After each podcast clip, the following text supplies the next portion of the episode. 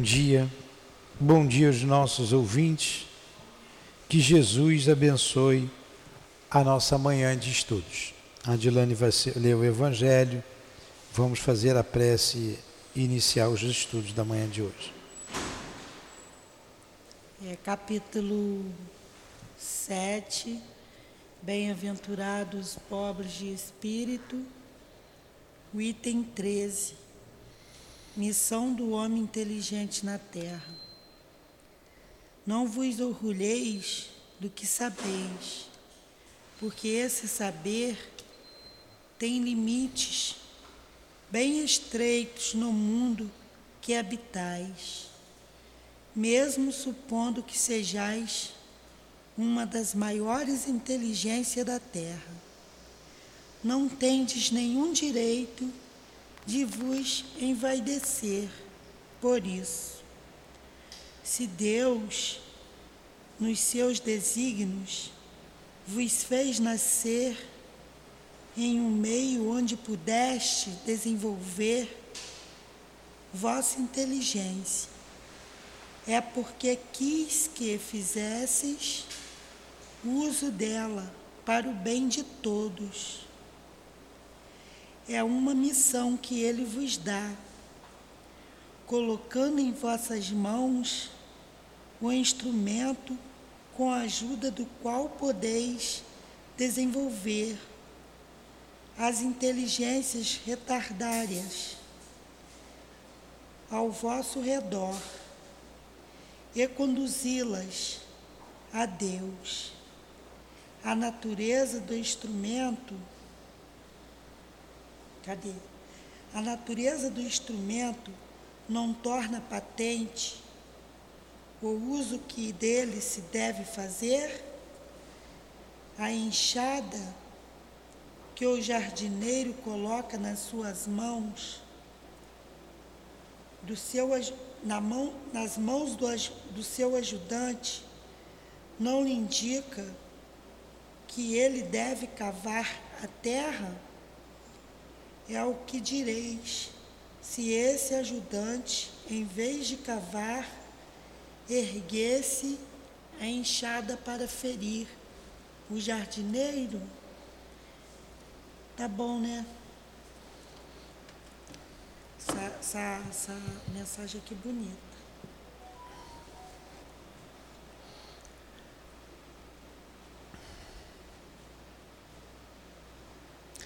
Jesus estamos hoje reunidos em nossa casa de amor, um dia especial para nós espíritas, porque hoje comemoramos o lançamento do Livro dos Espíritos e essa bendita doutrina que nos liberta, que nos faz livres e nos mostra a caminhada longa mas seguro e firme na direção de Deus. Estudando as obras do nosso irmão Leon Denis, rogamos a tua inspiração, Jesus, e a inspiração desse espírito irmão e amigo, para compreendermos essa linda e libertadora doutrina. Ajuda-nos, Senhor Permita que o nosso irmão altivo, com os espíritos guias da nossa casa, com Allan Kardec, com as irmãs queridas, com a minha amada Lurdinha, possamos juntos compreender os estudos desta manhã. Em nome desses espíritos amigos, nome de Leon Denis, em nome do amor, do nosso amor, em teu nome, Senhor mas acima de tudo, em nome de Deus, iniciamos os estudos da manhã de hoje. Que assim seja. Que assim seja, graças a Deus. Então vamos lá. Bruna, ela deixou o copo aqui. Eu deixei o copo aqui. Tá aqui. O copo de vidro ficou aqui, não?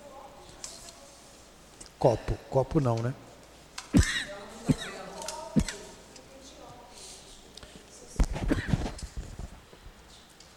Eu também entendi o óculos. Tem uma tossezinha aqui só com água. Então vamos dar continuidade ao nosso estudo. Nós estamos estudando o livro Problema do Ser, do Destino e da Dor. Estamos no capítulo 3, Natureza do Ser. Lembra? Natureza do Ser. Da vontade de voltar ali, né? Podíamos voltar, né, para pegar Nós firme. nas provas. Ó, eu vou ler aqui direto. A gente, embora tenha estudado semana passada, mas como a gente está estudando e para a gente não perder a ideia, vamos aqui. Item 3, natureza do ser. embora a gente tenha estudado esse capítulozinho, que a gente ia começar aqui, as provas da existência da alma, né? Mas vamos lá. O primeiro problema, pode ler, Dilane. O primeiro problema que se propõe pensa- ao pensamento é o do próprio pensamento, ou antes do ser pensante.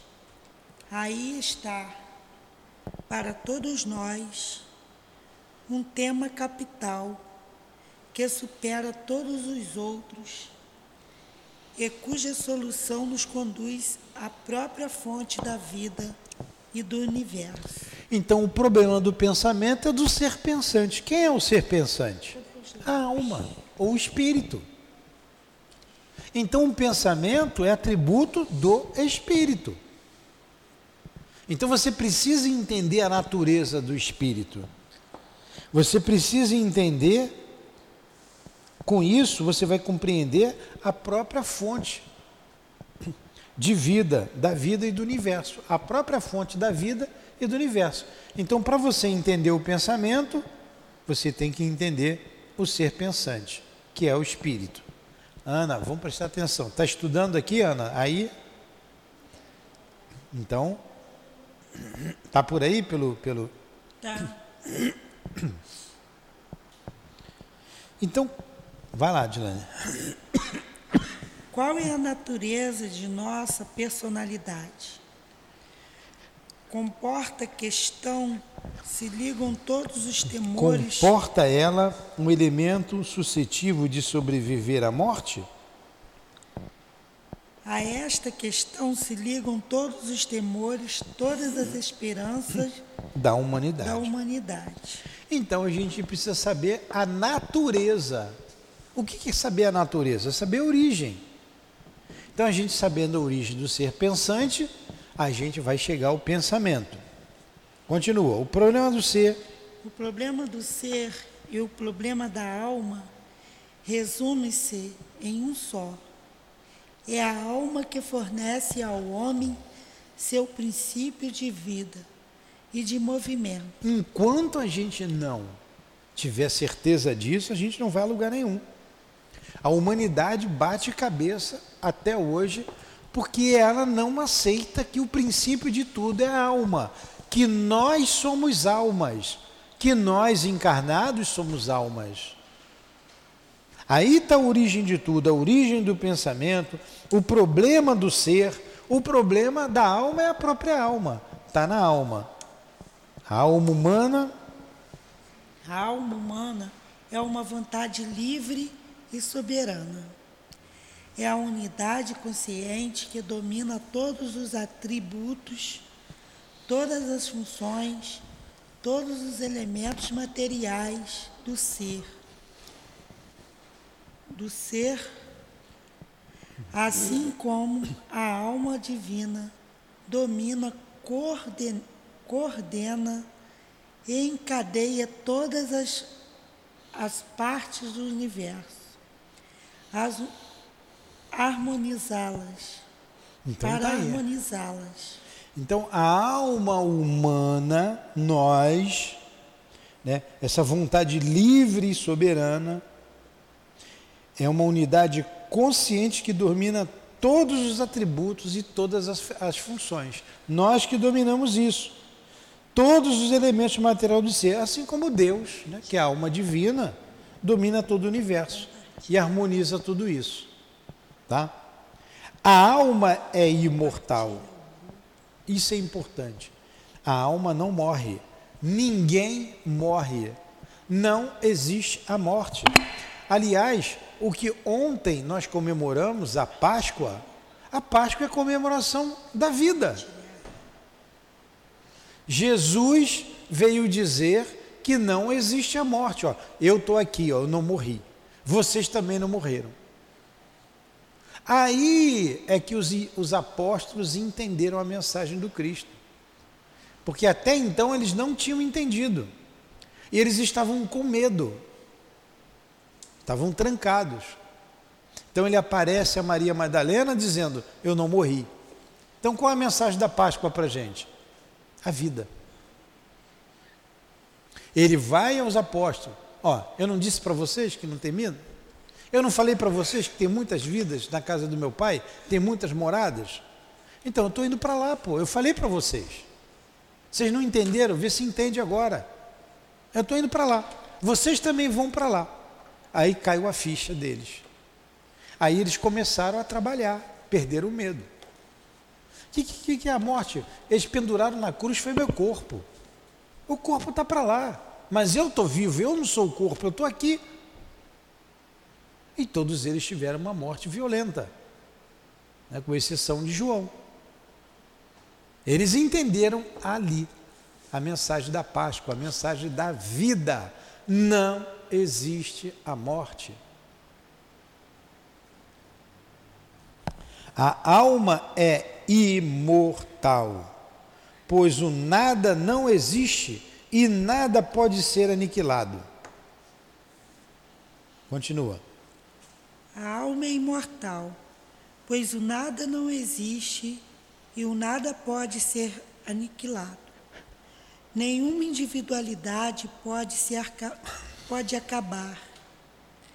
A dissolução das formas materiais só prova que a alma se separou do organismo por meio do qual se comunicava com o meio terrestre. Ela não deixa de prosseguir em sua evolução, em condições novas, sobre formas mais perfeitas e sem nada perder de sua identidade. Cada vez que abandona seu corpo terrestre, acha-se na vida do espaço, unida ao seu corpo espiritual, do qual é in, inseparável, na forma imponderável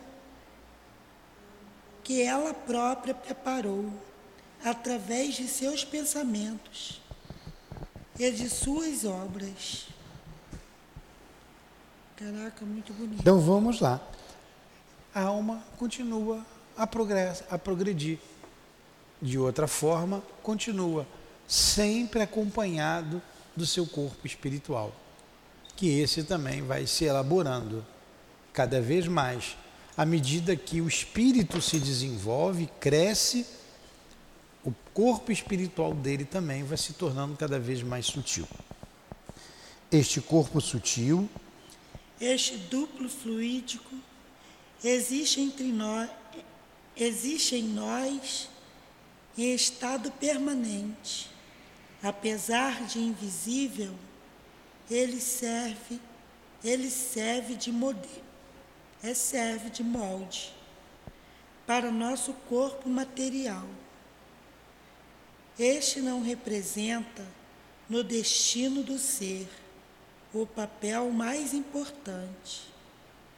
O corpo visível, o corpo físico, varia, formado com vi vistas às necessidades da etapa terrestre e temporária, perecível. Desagrega-se e se decompõe com a morte. O corpo sutil permanece preexistente ao nascimento, sobrevive, sobrevive a decomposição do túmulo e acompanha a alma em suas transmigrações. É o modelo, o tipo original, a verdadeira forma humana, sobre a qual vem incorporar-se por um tempo as moléculas da carne e se mantém em meio a todas as variações e correntes materiais. Mesmo durante a vida, essa forma sutil pode separar-se do corpo carnal. Em certas condições, agir, aparecer, manifestar-se distância, como a veremos mais adiante para provar de, ma de maneira irrecusável sua existência independente. Desculpa. Entendeu, Ana? Entendeu? Então me explica o que você entendeu. Não entendeu nada. Então vamos lá. Presta atenção que você vai entender. Eu sou um espírito imortal. Ou você pode chamar de alma que é a mesma coisa. Então eu sou uma alma e eu tenho um corpo espiritual, que eu dou o nome também de perispírito. É a mesma coisa, corpo espiritual ou perispírito. E tenho um corpo físico.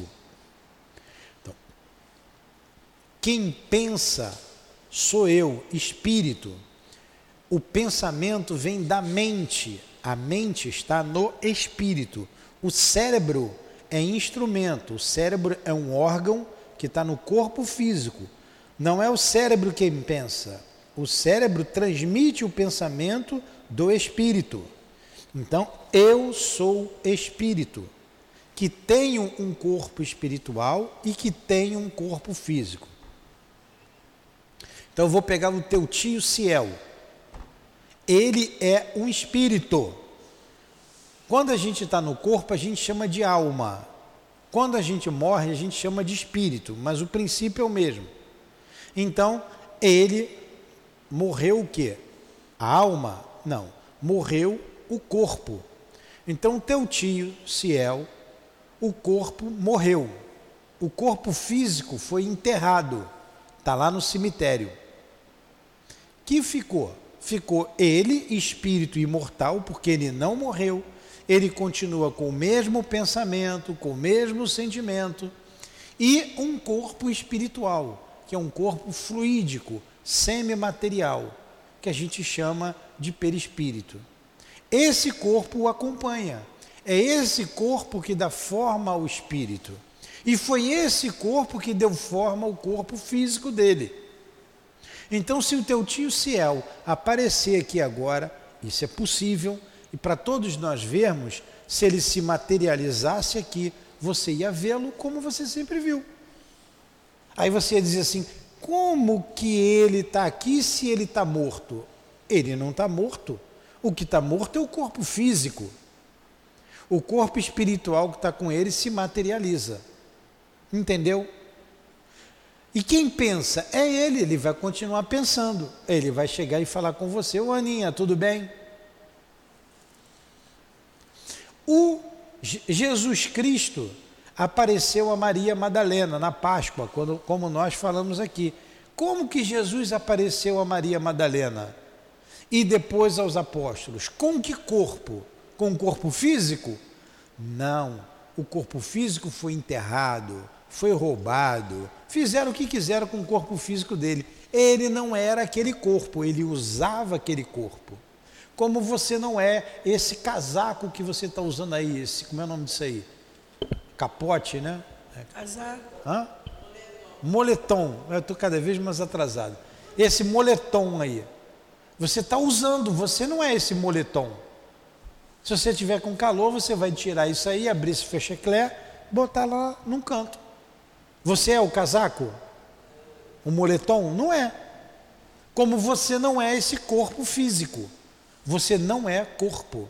Você usa o casaco como você usa o corpo. Então você morreu. Vamos supor que você morra daqui a pouco. Aí você vai chegar, mamãe, eu não morri, eu estou aqui. Olha que sou eu mesmo, com um corpo espiritual. Mas o corpo físico vai ficar morto aí. Como o corpo do seu tio está lá enterrado. Entendeu? É isso que ele está dizendo. E essa evolução, esse aprendizado continua no mundo espiritual. Continua. A gente aqui não estuda, não vai para a escola, a gente não, não, não, não forma o nosso caráter? Sim. No mundo espiritual se estuda, se vai para a escola, se molda o caráter, se aprende, continua o progresso. Quando um dia tiver necessidade, ele vai reencarnar e vai continuar aqui o progresso. Entendeu? Então, não existe inferno. Ninguém vai para o inferno, porque não tem inferno. Ninguém também vai para o céu, porque não tem céu. O céu e o inferno é um estado d'alma. Se você está feliz, você está no céu. Se você está infeliz, você está no inferno. Não tem um lugar com caldeirão ou com capeta, nem tem um lugar com anjo e com Deus. A gente pode estar no caldeirão com capeta a qualquer momento, no pensamento. Como a gente pode estar com anjo e com Deus a qualquer momento, com o meu pensamento, com o meu estado da alma. Entendeu, Aninha? Então, teu tio céu morreu? Não, muito bem, ele está vivo. E se ele aparecesse aqui, ele ia aparecer com o quê? Com um corpo espiritual. Muito bem. Ganhou 10. É isso aí, entendeu? Bem claro? Então, não existe a morte. O pensamento é do espírito, da alma. A alma é que pensa. A gente está estudando aqui a natureza da alma. Aí ele continua aqui. As provas da existência da alma são de dois tipos. As provas da existência da alma são de dois tipos: morais e experimentais. Como que a gente vai provar que a alma existe? De uma maneira moral, pelas questões morais e pelas questões experimentais, experimentando. Vamos ver o que ele vai dizer aqui para eu não me antecipar com o meu pensamento. Vejamos primeiro as provas morais e as de ordem lógica, que, embora tenham sido frequentemente utilizadas, não deixam de conservar toda a sua força e seu valor. Então, Leon Denis vai nos dar provas da existência da alma por através de questões morais. Vamos lá. De acordo com as escolas materialistas, de acordo com as escolas materialistas e monistas, materialista e monista, a alma é apenas a resultante das funções cerebrais. As células do cérebro, diz Heikel. Heikel é um filósofo alemão, materialista, tá? Diz Heikel, são os verdadeiros órgãos da alma. As células do cérebro, diz Heikel, são os verdadeiros órgãos da alma. Esta se liga à integridade daquelas. Ela cresce, regride e desvanece com elas o germe material contém o ser inteiro, físico e mental. Então, esse filósofo é, materialista, ele fala da alma, mas diz que a alma é material, que a alma não existe. É, é o, o cérebro, o pensamento, tudo é matéria. Ó, a matéria, é, o germe material contém inteiro o físico e o mental. Tudo é matéria. A alma é material. Quando morrer, acaba tudo. Responderemos substantivamente. A matéria não pode gerar qualidade que não tem. Átomos, sejam triangulares, circulares ou curvos, não poderiam representar a razão, o gênio, o amor puro, a sublime caridade. O cérebro, disse, cria função, mas não seria compreensível que uma função pudesse conhecer-se, possuir consciência e sensibilidade? Como explicar a consciência de outro modo que não seja o espírito? Vem ela da matéria? Ela a combate com frequência. Vem ela do interesse e do instinto de conservação? Ela se revolta contra eles e nos recomenda até o sacrifício. Então, o que, que ele está dizendo aqui? Leon Denis está dizendo que não é da matéria que vem os sentimentos, que vem o pensamento. Os átomos não podem formar-se para fazer pensar. Tem que ter um ser pensante, que não é o cérebro. O cérebro é apenas um organismo. Ele vai continuar com essa ideia. O organismo material. O organismo material não é o princípio da vida das faculdades. É, ao contrário, seu limite. O cérebro é apenas um instrumento por intermédio do qual o espírito registra suas sensações. Pode poder-se-ia compará-lo a um teclado no qual cada cada uma das teclas representasse um gênero especial de sensações. Quando o instrumento está perfeitamente afinado, suas teclas, sobre a ação da vontade, emitem o som que lhes é próprio, e a harmonia reina em nossas ideias e, vós, e nossos atos. Mas, se esta mesmas teclas estiverem desafinadas, se varias,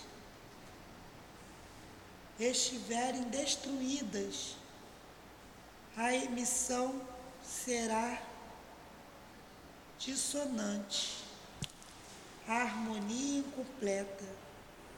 Resultará daí um desalinho, um desalinho sonoro, apesar dos esforços da inteligência do artista, que não pode mais obter deste instrumento defeituoso com um conjunto de manifestações regulares. Assim se explicam as doenças mentais, as neuros, as neuroses, a idiotia, a perda temporária da palavra ou da memória.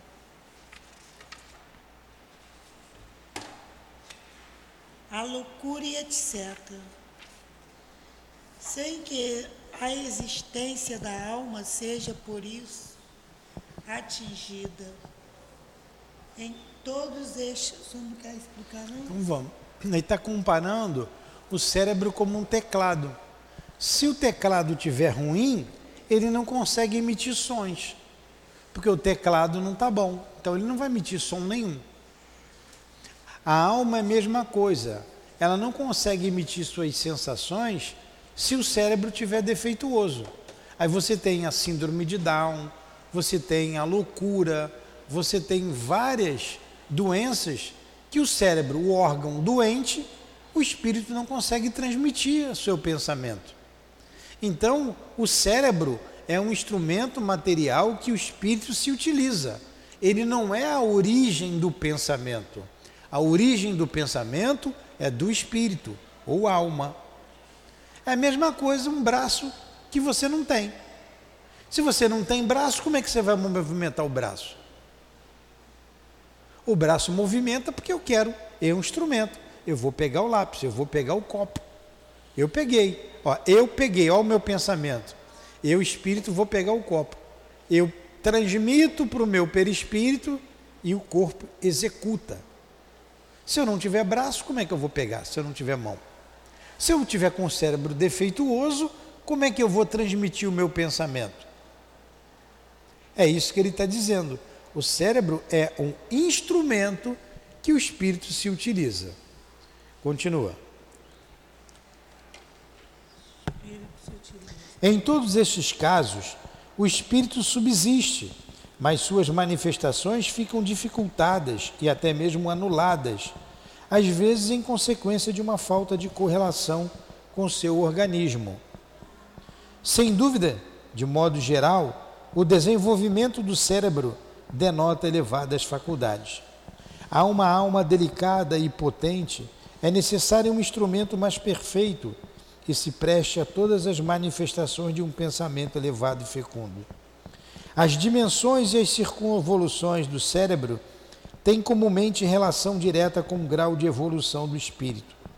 Daí, não se poderia deduzir que a memória é um simples jogo das células cerebrais.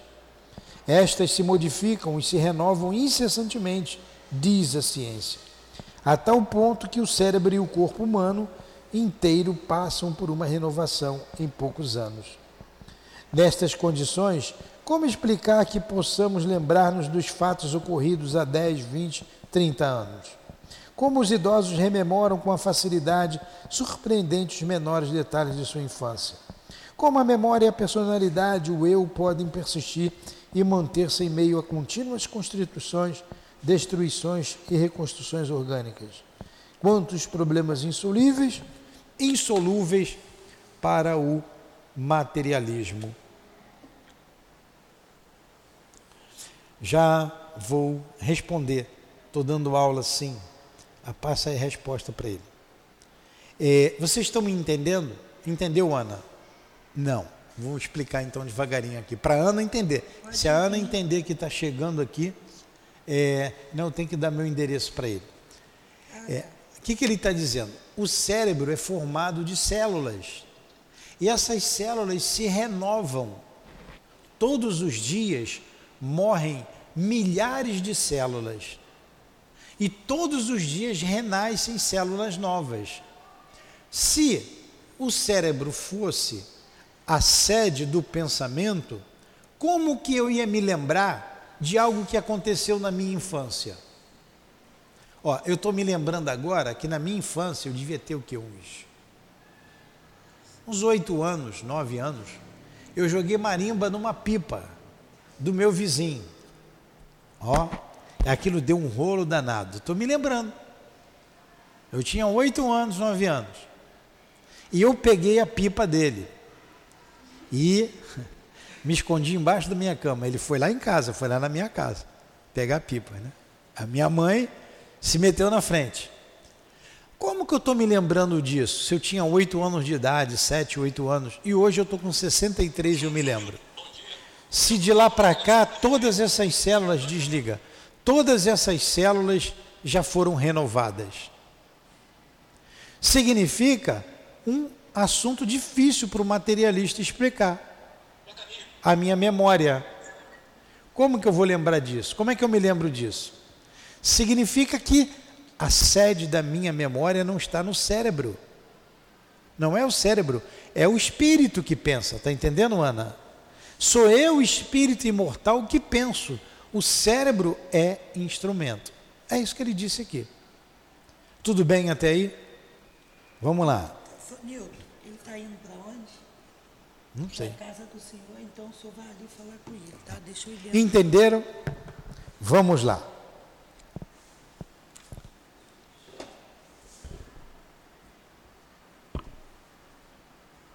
Nada chega à alma, dizem os psicólogos contemporâneos, a não ser por intermédio dos sentidos.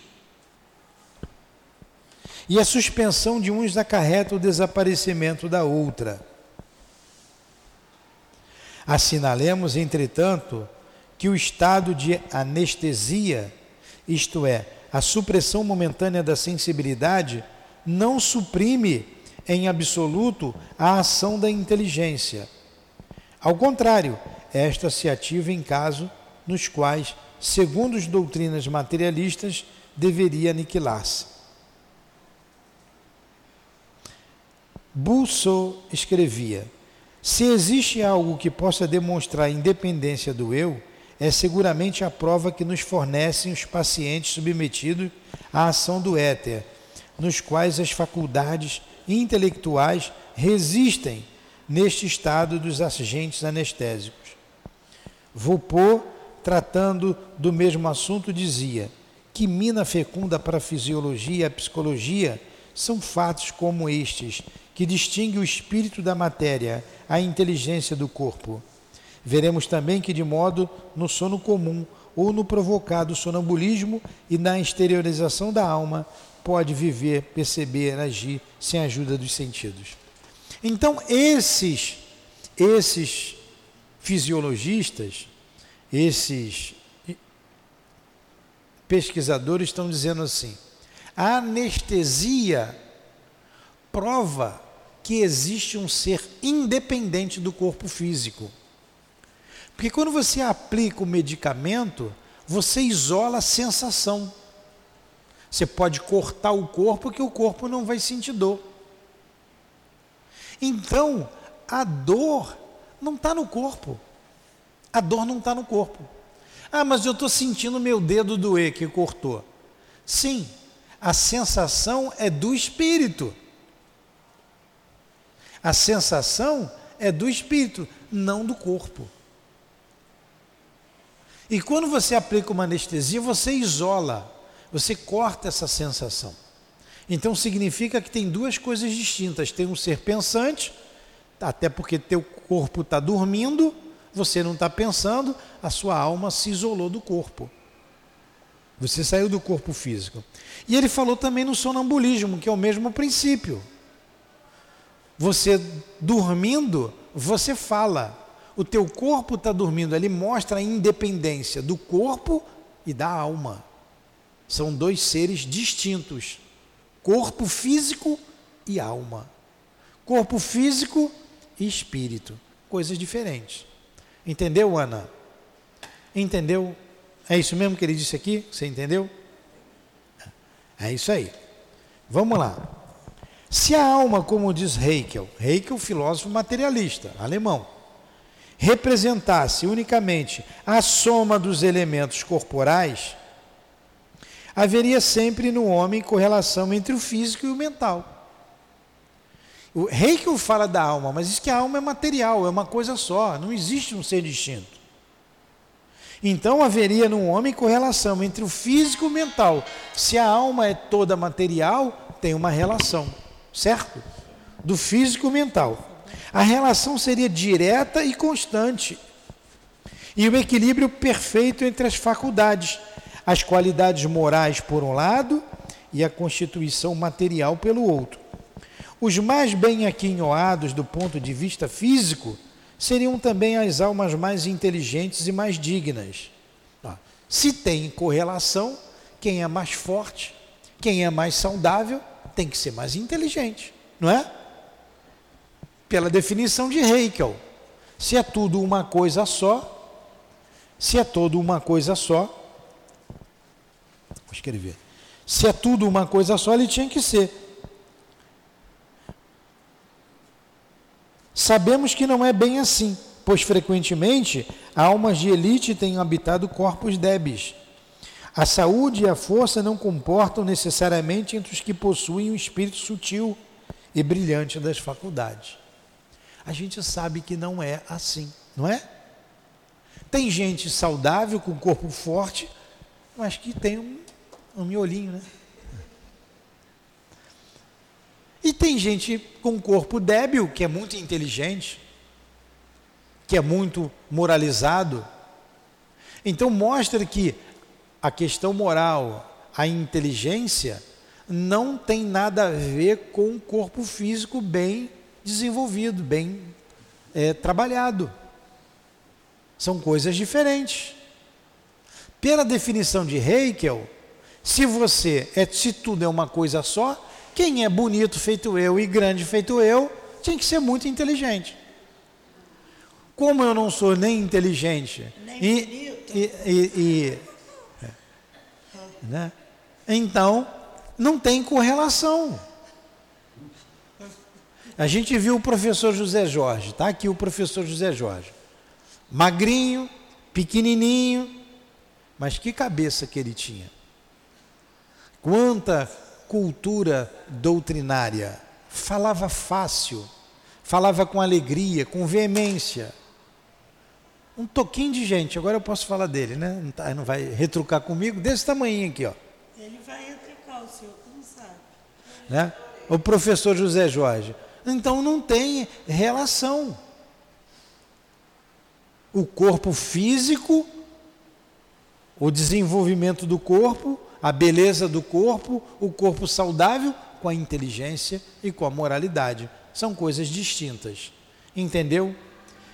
Pela definição de Heikel, tinha que ser tudo igual.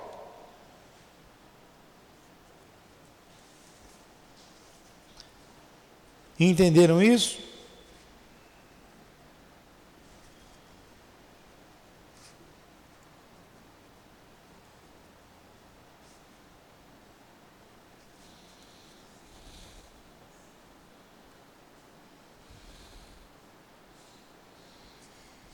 Vamos lá. Alguma pergunta?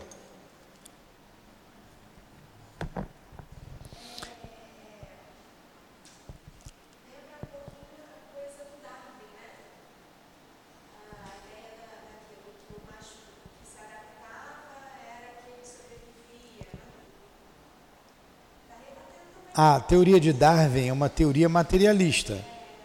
A gente vê Russell Wallace, amigo de Darwin, trabalhando a mesma teoria evolucionista, mas levando em conta a existência do espírito. Esse foi apagado. Darwin foi elevado. Ele tentou. Russell Wallace. Você vai ver aqui. Então vamos lá. É verdade que se diz mensana corpo sano, né? Mente sã, corpo são. Mas há tantas exceções a esta máxima que não se poderia considerá-la como absoluta. Mensana corpo sano, quer dizer, isso aqui é uma expressão latina. Mente sana, corpo são. Ou né, o corpo são, mente sã. A carne sempre cede à dor. O mesmo não ocorre com a alma, que com frequência resiste, exalta-se no sofrimento e triunfa sobre os agentes exteriores. Claro, mente sã, corpo são, sim. Mas a carne sente a dor, pode ser o corpo mais são que for. Os exemplos do de Antígona, Antígona, de Jesus, de Sócrates, de Joana d'Arc, dos mártires cristãos, dos ucistas e tantos outros que embelezam a história e enobrecem a raça humana, aí estão para nos lembrar de que as vozes do sacrifício e do dever podem elevar-se bem acima dos instintos e da matéria. A vontade nos heróis sabe dominar a resistência do corpo nas horas decisivas. Se o homem estivesse inteiramente contido no germe físico, encontrar-se-iam nele as mesmas qualidades e os mesmos defeitos dos seus genitores, em igual medida que nestes. Entretanto, vêm-se em toda parte crianças, diferem de seus pais, ultrapassá-los ou conservarem-se inferiores a eles. Irmãos gêmeos de uma semelhança física impressionante apresentam um aspecto mental e moral, caracteres diferentes um do outro e dos seus ascendentes.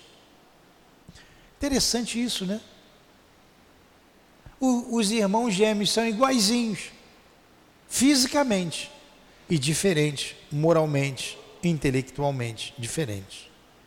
Então, não procede do corpo. Tem pais que têm um corpo saudável e que têm filhos doentes. Tem pais que são doentes, têm filhos saudáveis. Aí ele fala da teoria da ó, a teoria do atavismo e da hereditariedade são impotentes para explicar casos cérebres de crianças artistas ou sábias. Os músicos como Mozart ou Paganini, os calculadores como Mondor Inaldi, os pintores de 10 anos como Van Kekov e tantas outras crianças prodígios cujas aptidões não existem nos pais, ou então como é o caso dos ascendentes de Mozart, só existem num grau muito inferior. Os pais de Mozart, eles eram ébrios, né? Quer ver? É que eu não estou com o celular aqui. Então, os, os pais de Mozart tinham um problema. E olha o, o artista que veio. Né, a mãe era doente, a mãe tinha sérios problemas no pulmão, pai. Procura aí a genealogia de Mozart aí e me diz. A própria família de Jesus, Jesus tinha vários irmãos. Só ele foi o Cristo. Me diz aí os pais de Mozart, o Carmen.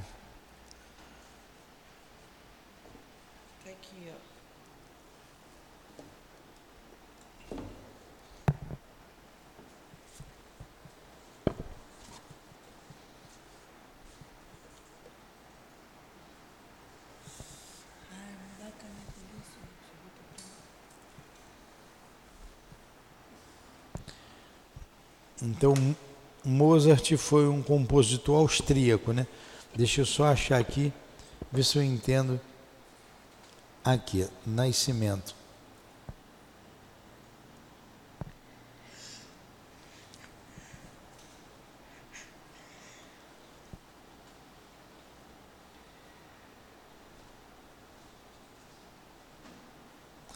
Não está aqui, queria falar dos pais. Ó, Mozart, sétimo e último filho de Ana Maria e Leopoldo Mozart. Ele só tinha uma irmã. Família de sete filhos. A quem apelidavam de Naté, pois os outros seis filhos não conseguiram sobreviver à infância. Ó, sétimo e último filho de Ana Maria e de Leopoldo Mozart só tinha uma irmã, Maria Ana a quem apelidaram de Nané, pois os outros seis filhos não conseguiram sobreviver.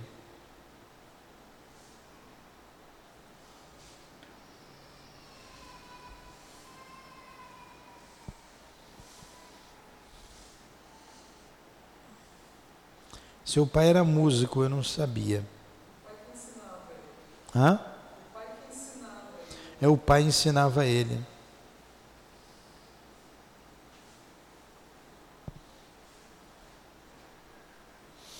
E ele aprendeu rápido.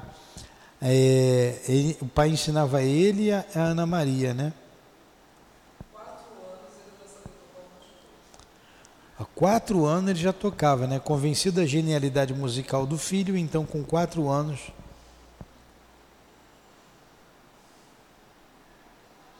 Em 1761, aos cinco anos de idade, Mozart escreveu suas primeiras composições com cinco anos de idade ele escreveu. Por que, que a filha, a irmã não escreveu, o pai não escreveu, a mãe não escreveu? Quem teve pais com dificuldade foi, foi Beethoven, né? Não, Beethoven tinha dificuldade. Ele era. Era um gênio. Surdo. Era um gênio. Mozart era um, um gênio um gênio, Mozart. A gente às vezes é pego numa ignorância, né? Numa ignorância. Então, como Mozart, o Paganini, os calculadores como Mondor, Inaldi, os pintores de 10 anos como Van de Kakov e tantas outras crianças prodígios, cujas aptidões não existem nos pais ou então, como é o caso dos ascendentes de Mozart, só existe num grau muito inferior. Os pais dele não tinham a ascendência que ele tinha. O pai dele não era ébrio, vocês me perdoem a ignorância. Não era. Eu semana que vem eu prometo trazer para vocês quem foi Paganini, Mondô, Inaudi, Kerkov, cada um desses, tá? Desses gênios que apareceram na humanidade. As propriedades da substância material transmitida pelos pais manifestam-se na criança pela semelhança física. O filho parece com o pai fisicamente, não moralmente. É, pela semelhança física e as doenças constitucionais. Porém, a semelhança persiste apenas no primeiro período da vida.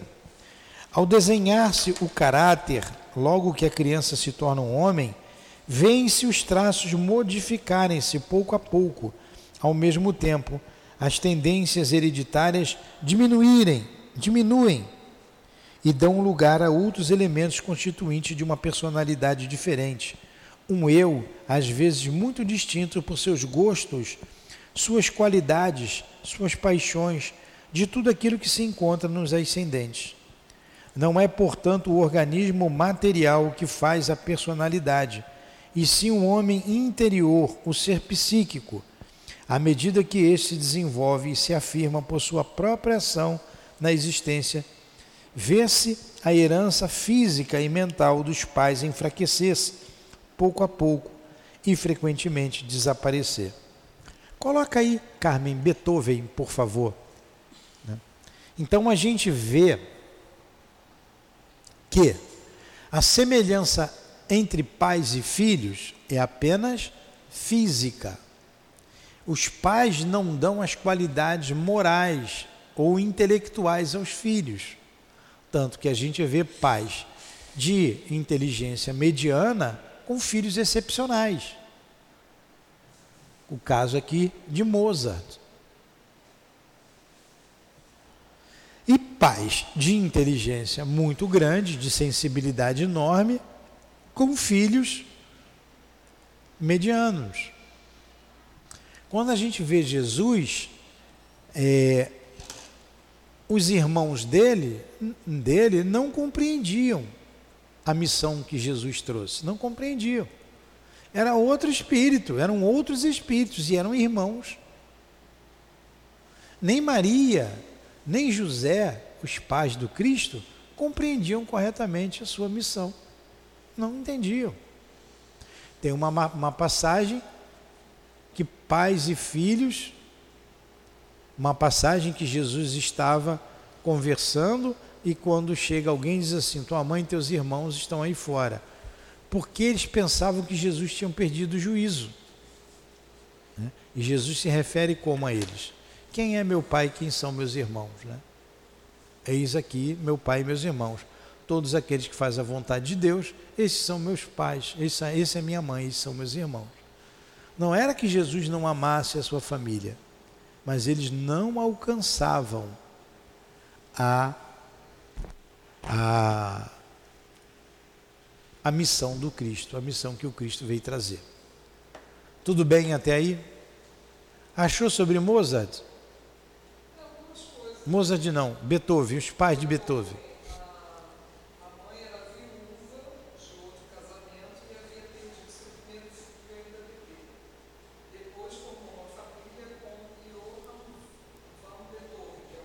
É.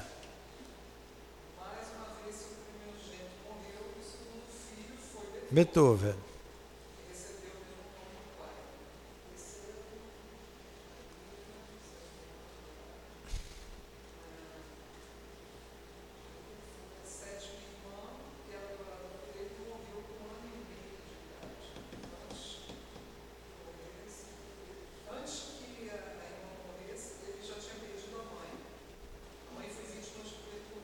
Então, a mãe de Beethoven é, a mãe de Beethoven morreu de tuberculose. Eu aqui. A mãe de Beethoven. Ele teve mais seis irmãos, né? dois desencarnaram. O pai se tornou um alcoólatra. E surgiu daí Beethoven. Então, de um organismo débil, que era da sua mãe, de um pai alcoólatra, surgiu o grande Beethoven. Mozart teve educação pelo pai, o pai o instruiu, mas tanto o pai quanto a mãe, ele teve seis irmãos, só escapou uma irmã, era de condição mediana. Aos cinco anos, Mozart já estava com, fazendo composições. Olha o gênio aí. Isso significa que o corpo físico não tem relação com o intelecto, nem com as questões morais. Tudo bem até aí? Semana que vem a gente vai continuar aqui no próximo capítulo. A noção do bem gravado, tá?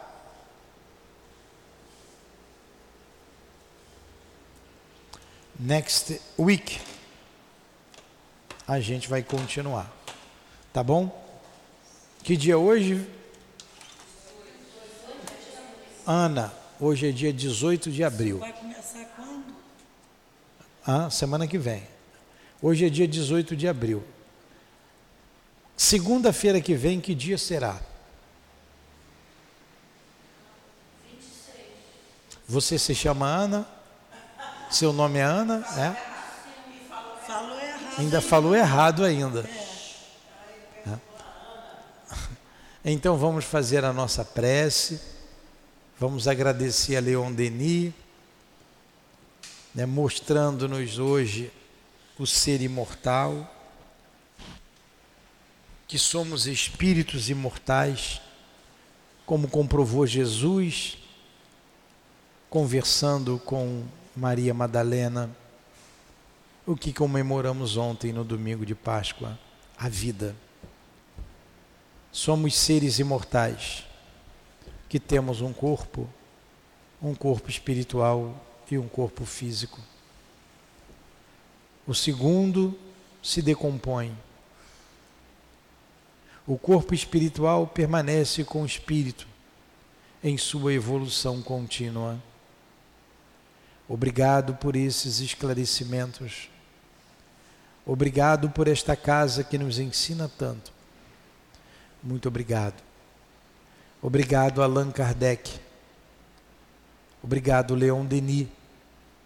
Obrigado, Kardec, pelo dia de hoje, quando comemoramos os 165 anos do lançamento do Livro dos Espíritos. Que Deus o abençoe. Que Deus abençoe essa casa, para que continuemos sempre com Allan Kardec e com Jesus de Nazaré norteando as nossas vidas. Em nome do amor, em nome do nosso amor, Lurdinha. Em nome de Leon Denis, de Allan Kardec. Em nome do altivo e da direção espiritual da nossa casa. Em teu nome, Jesus, mas acima de tudo, em nome de Deus, encerramos os estudos da manhã de hoje em torno do livro Menos do Seio do Destino da Dor. Que assim seja.